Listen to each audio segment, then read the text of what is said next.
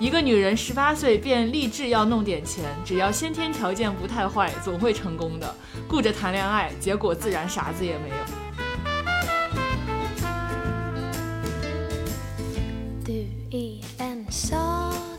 我一直希望得到很多爱，如果没有爱，很多钱也是好的。如果两者都没有，我还有健康，我其实并不平凡。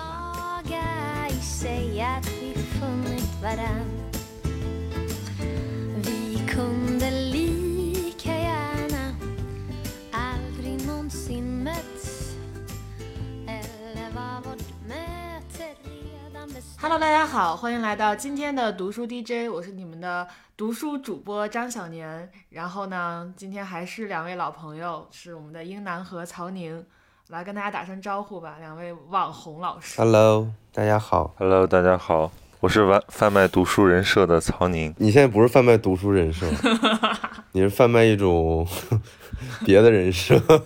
因为曹宁突然做着读书博主，做着做着成了很多人的老公。对。赵英男是贩卖不读书人设的赵英男，反制人设。对，曹女，你现在在青岛吗？对，我错峰过年，我现在在家过年呢。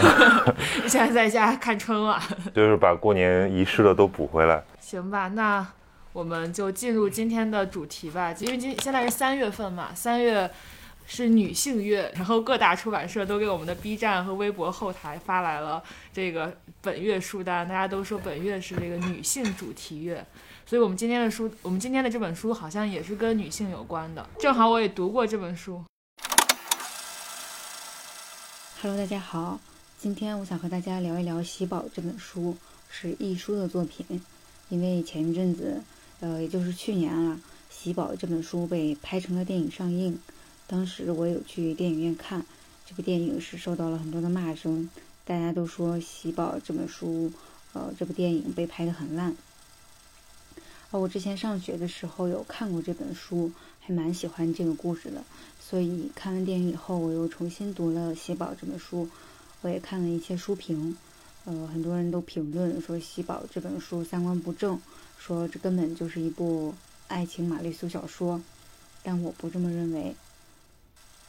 像在以前的小说里，如果女主角受到了所有男生角色的追捧，这种情况，大家都会觉得是主角光环嘛。但是喜宝我倒没有这种感觉，我甚至觉得故事里那些男人喜欢喜宝的原因，也是我个人喜欢喜宝的原因，也是这本书吸引我的地方。这本书大概讲了一个什么样的故事呢？呃，就是喜宝，她是一个二十岁出头的年轻小姑娘，她在英国读书，但其实她的家境并不是很好。她的母亲和父亲不在一起生活，她的父亲是个浪子，一直都不怎么管他们母女，所以他们的生活一直都非常的艰辛。其实当初是她的母亲把自己仅有的一些积蓄，呃，都给了喜宝，送她去英国。他自己是在那边认识了不同的人、不同的资源，嗯他自己也很努力，最后就去到了英国的三一学院读书。在有一次他放假回国的时候，在飞机上遇到了呃富家女徐聪慧。富家女其实是一个很天真、很纯真的人，她当时是觉得自己作为一个学生不应该那么奢侈，所以她买了呃二等舱，就刚好跟喜宝邻座。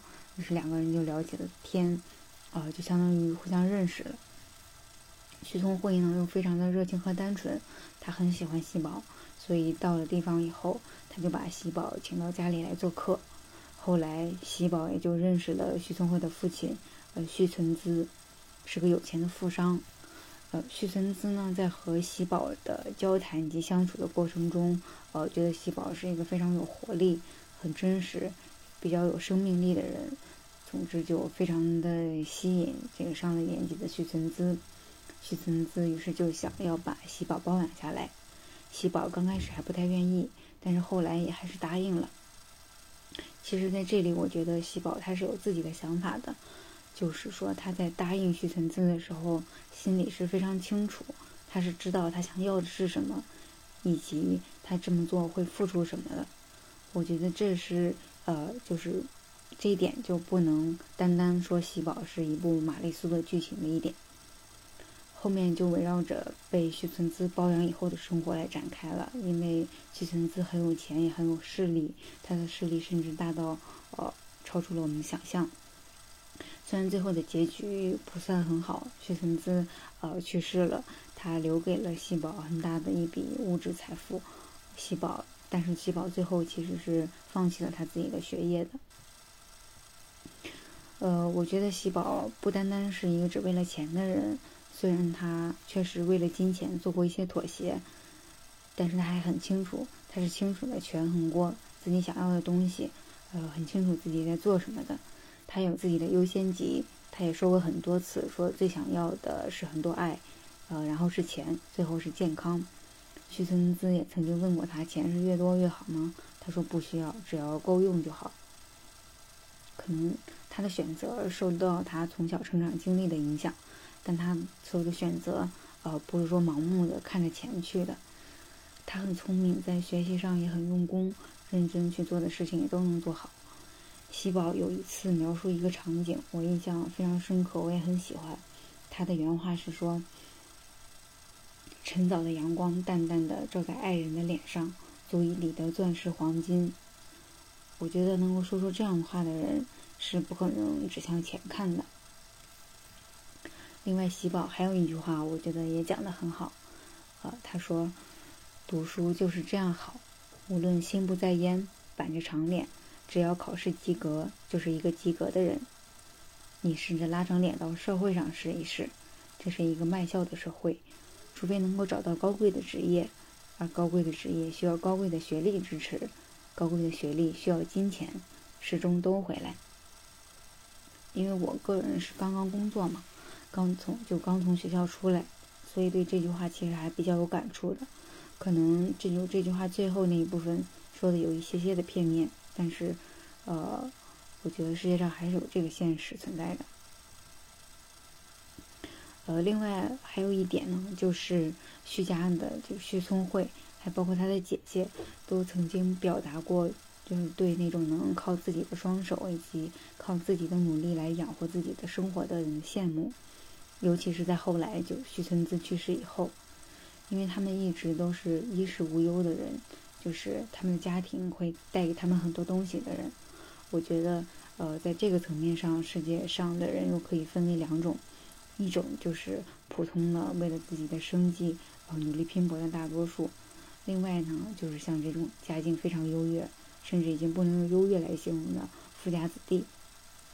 怎么说？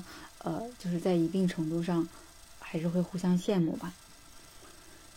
但是今天有看到路遥的一句话，是在《平凡的世界》里的，我觉得放在这里还挺合适的，就是说。嗯，其实我们每个人的生活都是一个世界，即使最平凡的人，也要为他生活的那个世界而奋斗。这本书，我觉得用这句话来作为总结，还是非常合适的，来表达我的感受。嗯，以上就是我对《细宝》这本书的一些看法和一些感受，分享给大家，谢谢。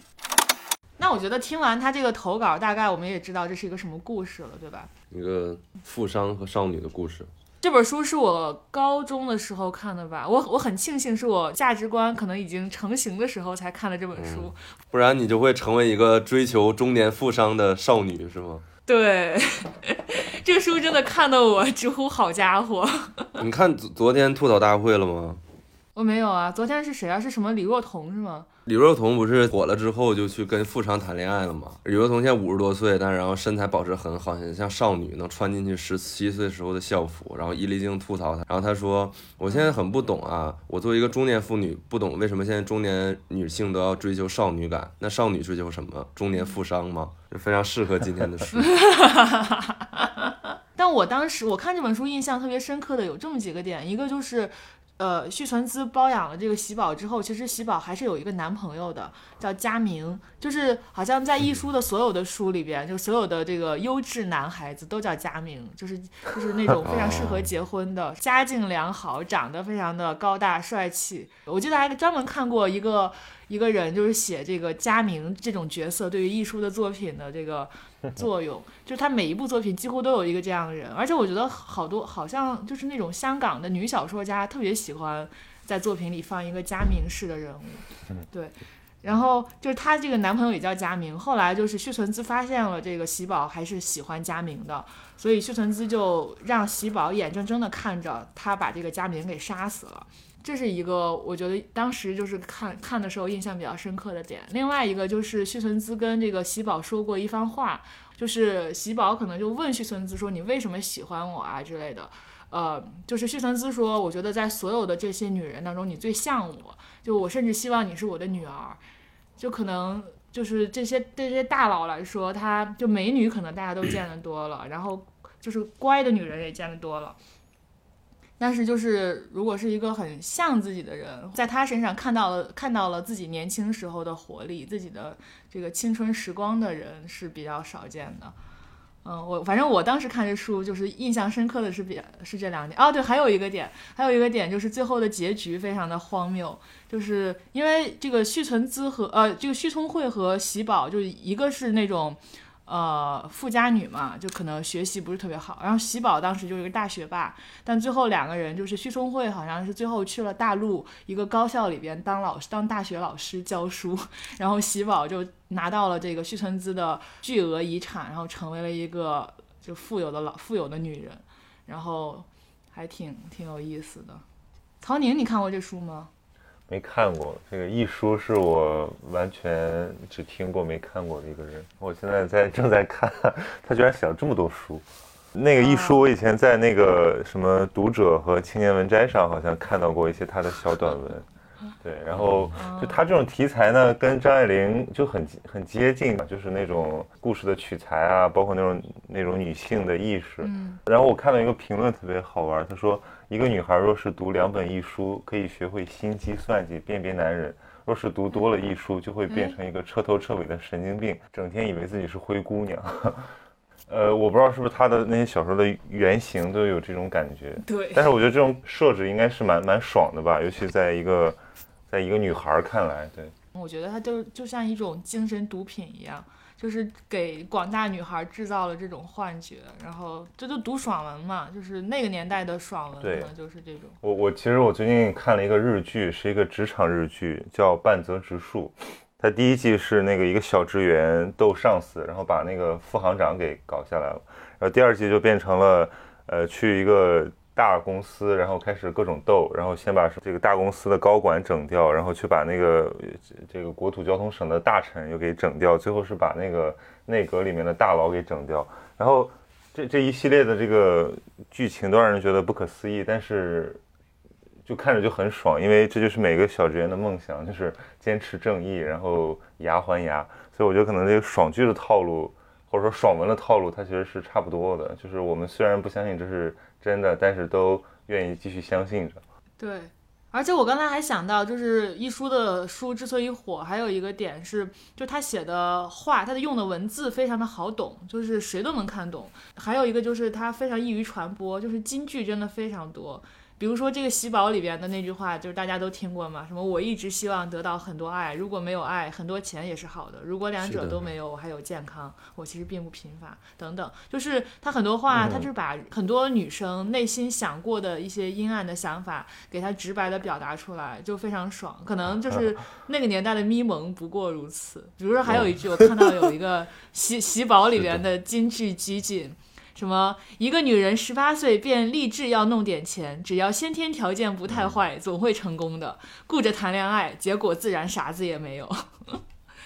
就是我觉得他这种，他书中的这种主人公，很多是把人生的价值，或者说，呃，把那个跳板，呃，想象成婚姻或者说爱情，这个是不是他整个的一个主题？然后我在想，这种价值观在现在的。现在的社会里面是主流的呢，还是说有对呃其实是非主流的？我在想，如果一个女性她有更多的发展空间，或者说有其他的活法，会不会把爱情看得这么重？嗯，我经常想这个问题，尤其是你想刚过完春节嘛，然后我们平时在大城市里边的时候，肯定会觉得你刚才说的这种想法是糟粕，是什么，就是应该摒弃的一些，就是就不好的想法。但是当你回到家乡之后，你发现周围的叔叔阿姨，甚至有时候你的爸爸妈妈都会这么想。然后当我去跟他们辩解，我用就是所谓的我们的这个政治正确的这些价值观去跟他们辩解的时候，他们就会觉得我不食人间烟火，会觉得我不现实、不切实际。我最近呃就遭遇了第一起这个亲戚要给我介绍对象的滑稽的事情，才经历。你应该让你亲戚去看一下你的 B 站。我哎，我跟你说，我妈还有我的这个各种亲属，现在是我们这个节目的这个忠实听众，所以我觉得我可以在这个节目里吹风，我可以向着观众们诉说一些我其实想对我爸妈说的话。不，就那天很搞笑，然后我妈说那个我什么姑家的二表哥的表妹在香港读书，然后现在在深圳工作，然后。说哎，介绍你们认识一下，然后我就以为是介绍亲戚，你知道吗？然后我还跟旁边的人说呢，我说哎，你看我这个表妹还挺优秀的，香港中文大学怎么怎么。然后他说你傻呀，说这是介就是介绍对象。我说不可能，我说 这个我妈不会给我介绍对象。然后回来一问，还真是。然后我妈说她很无奈，她说她根本不是她主动的，是我那个亲戚主动张罗着。后来我又加了我那表哥的微信，然后那表哥上来就劈头盖脸的就问。那个呃，说见了吗？聊了吗？感觉怎么样？就感觉好像要带节奏的样子。我也不是对人家有什么不好的看法，我只是觉得亲戚的这种观念啊，非常自然，就是赶紧的吧，就这么大了，然后对吧？然后他会给你筛选一下你们的学历、你们的工作、你们的呃生活方式。其实呃，我觉得他们的考虑还蛮周全的，就是颇费了一番苦心。那你你亲戚还挺好的呀。不，你亲戚这种已经是亲戚的最高境界了。就是像我的话，我回家，比如说我现在我九五年的，现在已经二十六了嘛。然后我的同龄人，就我妈的朋友的孩子，可能都已经谈婚论嫁，甚至有了生孩子了。然后我们就聊起来，说，哎呀，我这个老朋友他。找了一个什么人？那个老朋友找了一个什么人？然后我妈每次就是我问我，我每次问我妈说这个人的对象是一个什么人的时候，就我妈的回答总是第一句先说：“哎呀，这个人家里特别特别有钱，开工厂的；这个人家里特别特别有钱，开矿的；这个人家里什么什么，在哪里有好多地；这个人家里在哪里盖了很多楼。”就是我妈会把这个作为一个首要的、非常重要的因素，或者这个人家里是干什么的来介绍。然后我就觉得很不适，我就觉得我当时就觉得，哎，我妈怎么会这样？但是我就拿，因为你刚才不是说起来什么拿婚姻做跳板这件事儿吗？然后我就拿我的这个观念去跟我妈 battle，然后我妈就说，哎呀，就是就觉得我不切实际，觉得我在大城市里边就是养成了一些坏毛病。我记得那个当时在高中的时候，然后有一位老师在我毕业的时候语重心长的跟我说，嗯。原话记不清了，反正大概就是说，以后婚姻大事的选择要慎重，嗯，然后就是如果选得好的话，就可以少奋斗好多年的那种感觉。然后对对对，我爸妈也有这种也有这种观点，他们经常会跟小辈们普及这种观点，然后然后他们就会觉得说，当年我爸跟我妈来结合，就是因为对方的家就是都是农民嘛，家里都一穷二白，然后他们就多奋斗了很多年。对啊，就是你生养的好不如你学习好，你学习好不如你嫁的好，对吧？这个挺现实的。什么价值观呀？不是，我觉得你看这种剧，它就是出现一种呃撕裂嘛。一方面你会觉得说这什么价值观呀，对吧？这个糟粕。但另一方面你觉得如果现实憧憬它，对啊，就是你现实中如果发生，你觉得嗯很不错。嗯，当然了，如果有一个就是又帅，就是一个高富帅。对吧？出现，然后就也不渣，然后就疯狂的爱着你，那你当然会觉得说太好了。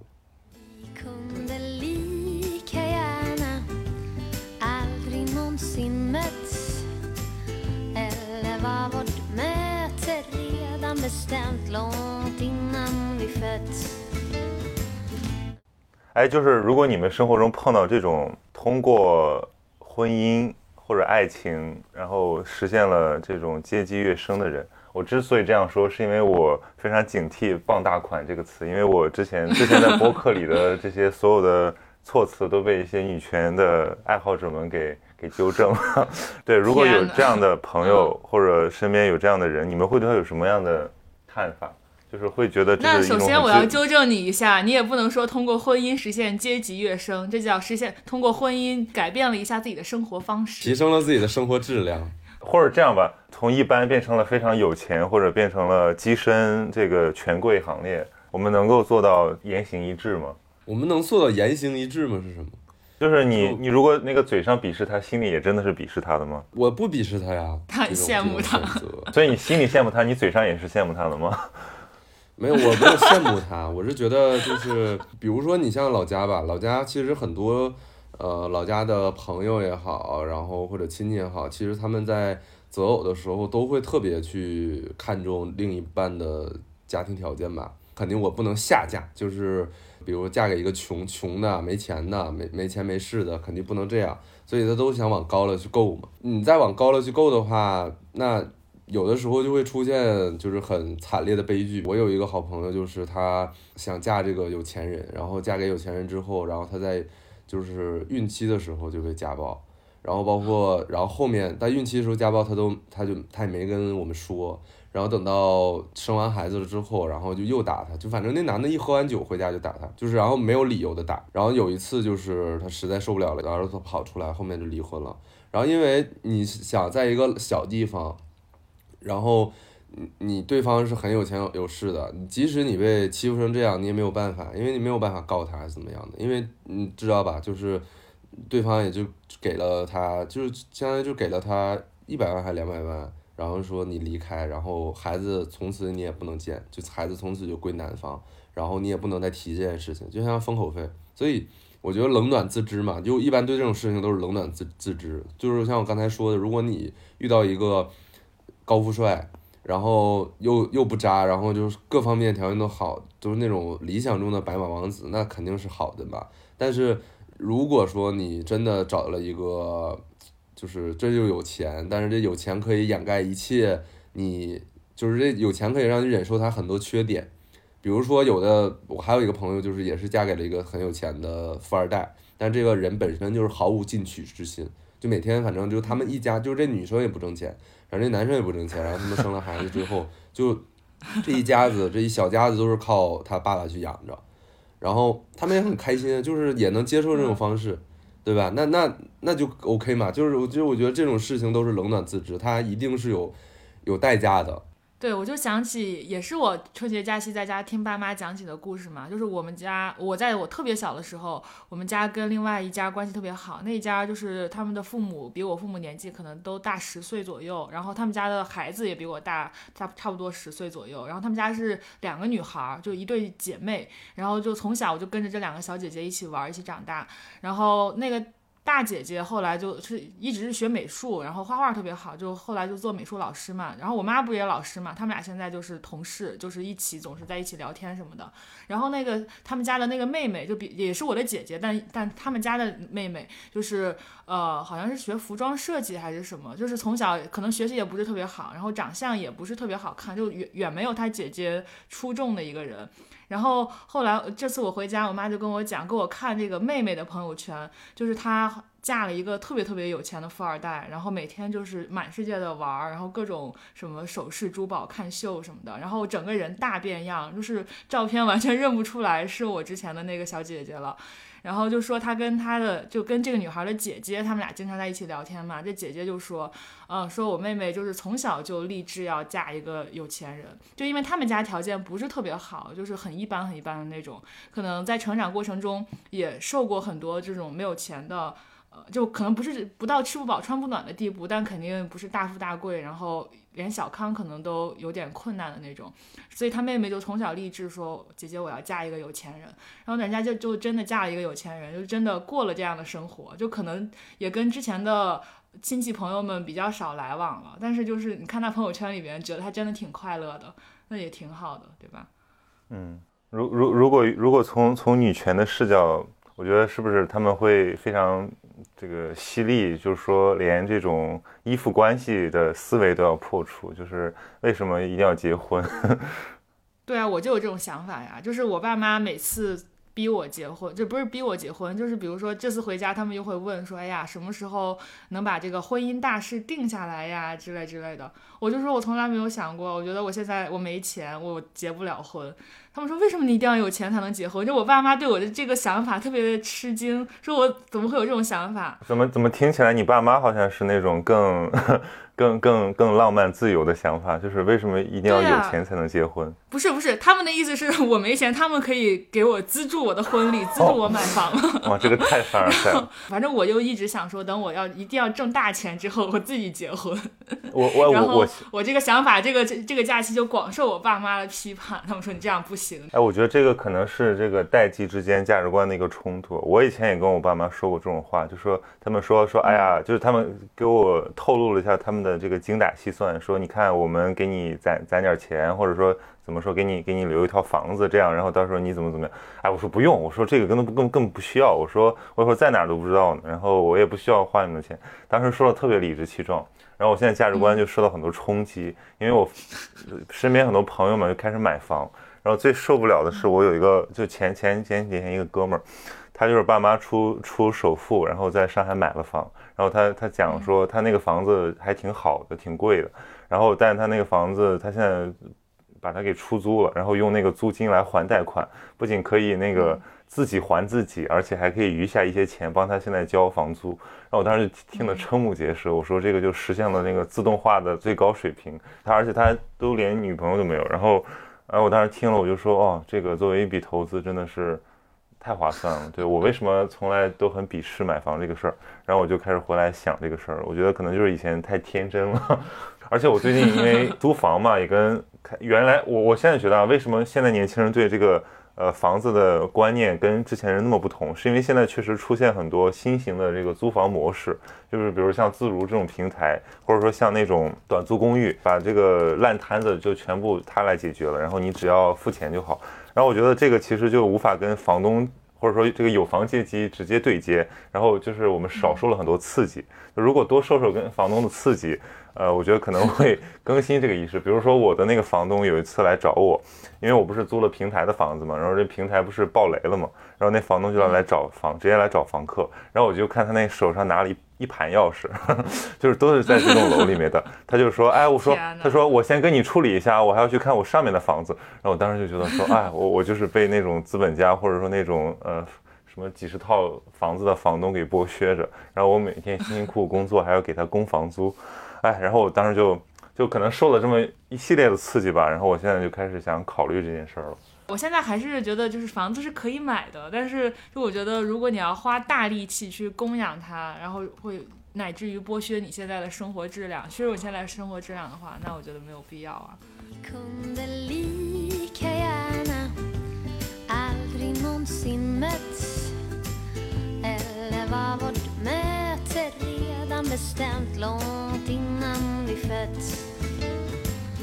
我觉得那我们可以拉回来聊聊书，就说那这个书它受那么多人喜欢，它一定是有有理由的，就是呃，我觉得它可能价值观上它是有有有有局限的，但是它肯定是还是能够启发人，比如说它那种呃那种机灵劲儿，应该是能让很多女生读了长脑子吧，比如至少是让那些恋爱脑的人懂得理性的考虑一下。就是像我这种人读了之后，你想那个时候高中的时候就完全没谈过恋爱，傻白甜。就是读了这种书之后，就会知道哦，原来世界上还有这么看待爱情的人，还有这么谈恋爱的女的。那那不是一种莫大的收获吗？就是事实上世界上真的有这种人啊，就是而且不在少数嘛。那就是他如果变成一个那种操作手册，或者说一种那个人生指南的感觉怎么办？就是哎呀哇！对啊，就是他会觉得爱情和婚姻都是一场宫斗大戏。就是我现在是给你养成指南。我觉得有一点这种感觉，就是喜宝他有一点把这个东西在当当做账在算的一个感觉嘛。那我觉得在有把爱情当账算的人不在少数啊。所以这个东西应该，如果你把它真的变成那种可量化的东西，应该还可以，真的可以变现，兴许。对，这个就像，呃，就像炒股票或者炒房一样，就是大家都知道这个是呃变现的好方法，然后有一套指南放在那儿，你不用谁不用谁傻。然后，但这个问题就感觉会就变成一种那个就是性别或者阶级的再生产，就是它会因为有这样的，就上一辈人有这样的观念，然后下一辈人受到这样的熏陶，然后不断的成为上一辈人，然后就循环了起来。就其实可能多少代之后也没有什么太大的变化。所以如果想跳出来的话，要怎么做呢？就是。对啊，你说就是我，我当我也很困惑这个问题。那你说多读书嘛，好好上学吧。但是喜宝他不是已经读到剑桥了吗？不是已经大学霸了？嗯，你这样这样一想，好像一说还挺深刻的，写尽了人生的无奈。哎，我觉得这个就跟那个呃，就是《那不勒斯四部曲》的那个故事有相通之处。你不是一直没有看下去吗？然后我不是在朋友圈问了一下，我说有没有这个真爱粉？然后有 N 多这个从来没有给我评论过的女生的朋友或者熟人，还有一些那个大咖纷纷留言说什么一读就停不下来，一看看一周。我在想说为什么这个那么的吸引人？我其实觉得就是他用呃两个女生的这个一辈子的友谊，还有他们的这种缠斗，其实就是满足了很多人的这种呃困惑吧，就是。那那里面那两个角色，就一个后来就一直读书，然后上了大学，成为了作家。然后另一个虽然非常聪明，呃，但是他就是呃早早中断了学业，然后一直在帮家里做生意。后来还嫁了个富商，但也过得不是特别的幸福。但是就是他们俩的这种选择，一直会让大家讨论这个，比如知识有什么用？你那个一直一直读书的人，好像他也没有完全改变命运啊。然后那另一个人，他虽然那么聪明，可是他。呃，最后也也挺惨的，反正反正这种感觉就是让大家觉得什么方法都没用，而且可能就是书读的越多，看的越透，越觉得这种挣扎是徒劳的。这期我们到底是个什么价值观呀？我的天！对我们价值观其实很纠结啊，就是就是我我现在就是能能能坦白的说，就是我现在对这种看法，对对这种事儿的看法比较那个呃，就是比较平和了。以前是觉得无法接受的，觉得说这就是一种。一种一种一种比较很扭曲的嘛，一种一种那个阶级在生产，就是非常不平等。现在想想，这个就是大部分人都要面临的一个选择，只不过以前那么想的时候是还没有面临到这个选择，就是所以现在也不那么也不那么果断了吧？对，英男，你没有什么要说的吗？你要引导一下年轻人的价值观啊。英男觉得这期非常危险了，不敢说任何话。没有，我的看法就像刚才讲的嘛，我觉得这个东西是。冷暖自知的，但实际上你，呃，比如说像刚才讲的，你通过婚姻也好，或者通过恋爱也好，然后你获得了财富或者获得了很多地位，但其实重点就是不要被这个东西控制嘛。很多人都会被这种金钱所控制，他就迷失了嘛，就变成了一个废物，他就变成了一个傀儡，他会觉得很多东西都非常容易获得，比如你也没有兴趣去做这个，没有兴趣去做那个，那。就是很多人就陷入了这种这种可悲的境况里面去，所以，呃，我觉得这个问题终究还是看每个人对于金钱的态度是什么样的。就是金钱是非常非常必要的，但但当你获得了足够的金钱之后，你会是一个什么样的状态？你会过一个什继续过一个什么样的人生，对吧？金钱只是第一步，那之后的几步你是怎么过的？我觉得这个才是最重要的。就是不要被婚姻和金钱反噬。真的，我觉得婚姻本身没有毛病嘛，就是包括你去像喜宝里面，你喜宝去用他的计谋也好，或者用他的呃这种姿色，对吧？用他的套路，呃，或者用他的这种本能的这种这种东西去对付须存姿，你这这些东西，我觉得都就是无可厚非吧，你不能去批评他或者怎么样的，但是。重点看是喜宝他是不是有一个独立的自己，因为生活里面有很非常多的续存子，有非常多的喜宝，对，但是每个人的结局到最后都是不一样的，所以肯定是这中间会有各种的这种差异。我觉得就是每个人对于金钱的态度，对于情感的态度是不一样的，导致了不同的结局。嗯，我觉得可能。我比较期待的就是说，能够有一些多元的选择都被大家看到。然后我觉得像一书的这种书里，它就有好多那种非常，呃，非常个人主义的价值观。就它里面，比如老老在强调说这个什么什么，就是人生很短，然后一定要先满足自己，然后不要再讨好他人，先于己后于人这样的东西。对，我觉得这个有的时候也也也也也挺片面的，就是其实奉献和呃为了为了自己爱的人做出牺牲和让步，这个是呃得到真爱的一个必备的环节。如果全部都是呃为了自己考虑、精打细算的话，可能就会错失最重要的爱情。关键是这样，关键是你是一个什么样的人。对对你喜欢什么样的相处的方式吗？什什么样的模式？对，因为我我最近在陪我男朋友重看《一九八八》，因为他没有看过，他的理念、他的价值观完全是跟这个喜宝反着的。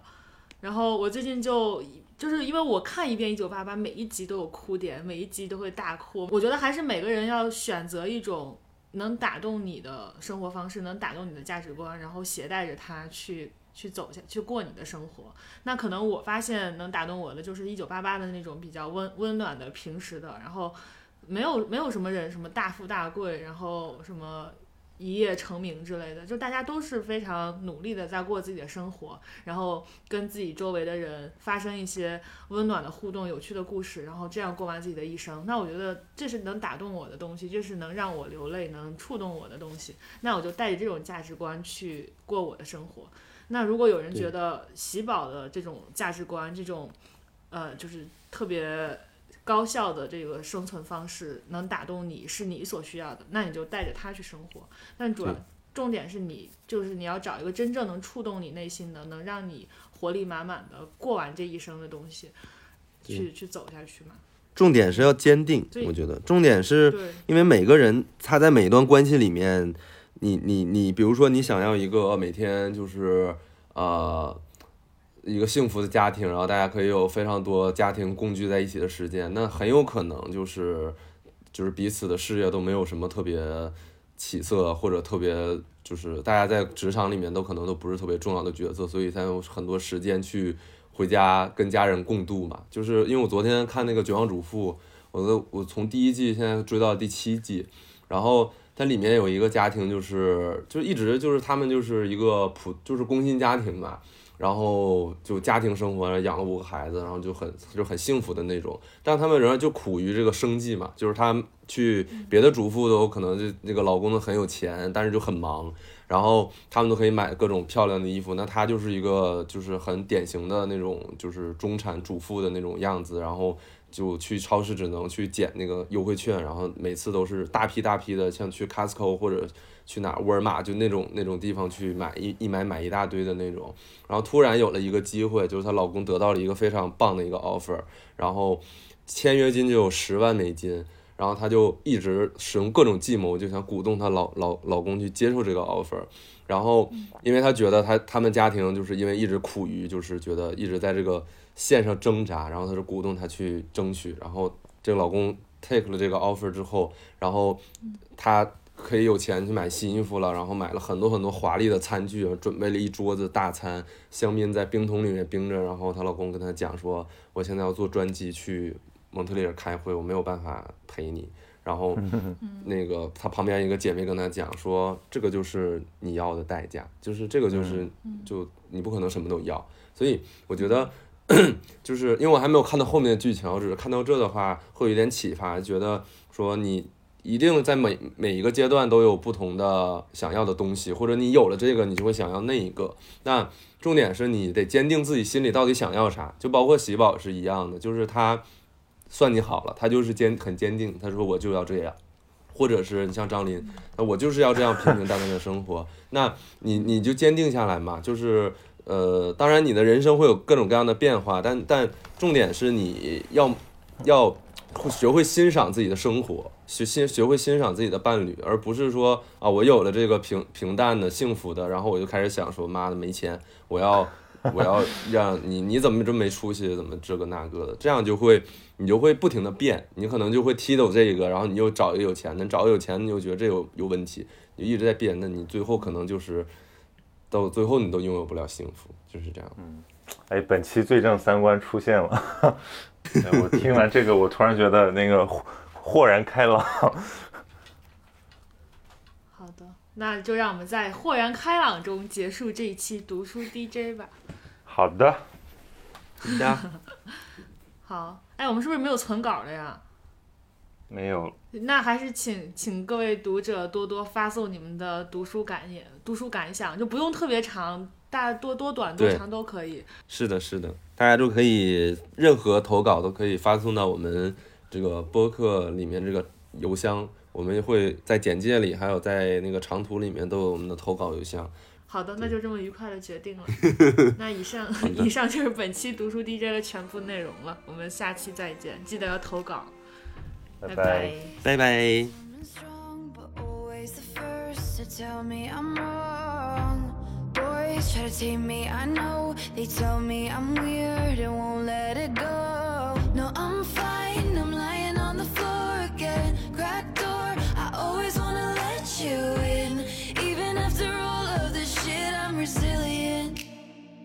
Cause a princess doesn't cry.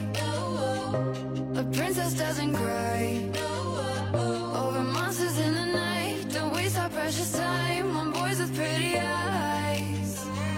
A princess doesn't cry. A princess doesn't cry. Burning like a fire, feel it all inside. But wipe your teary eyes. Cause princesses don't cry,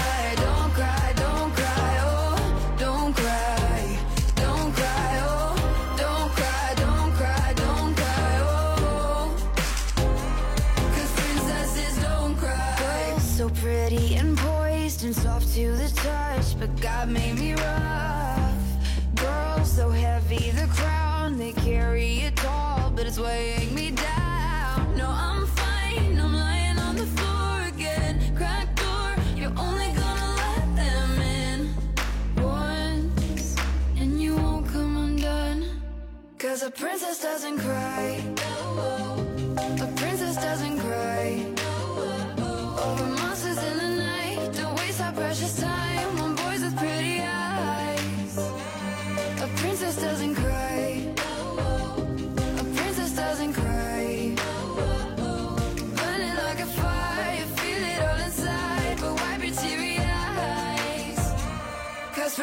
is good.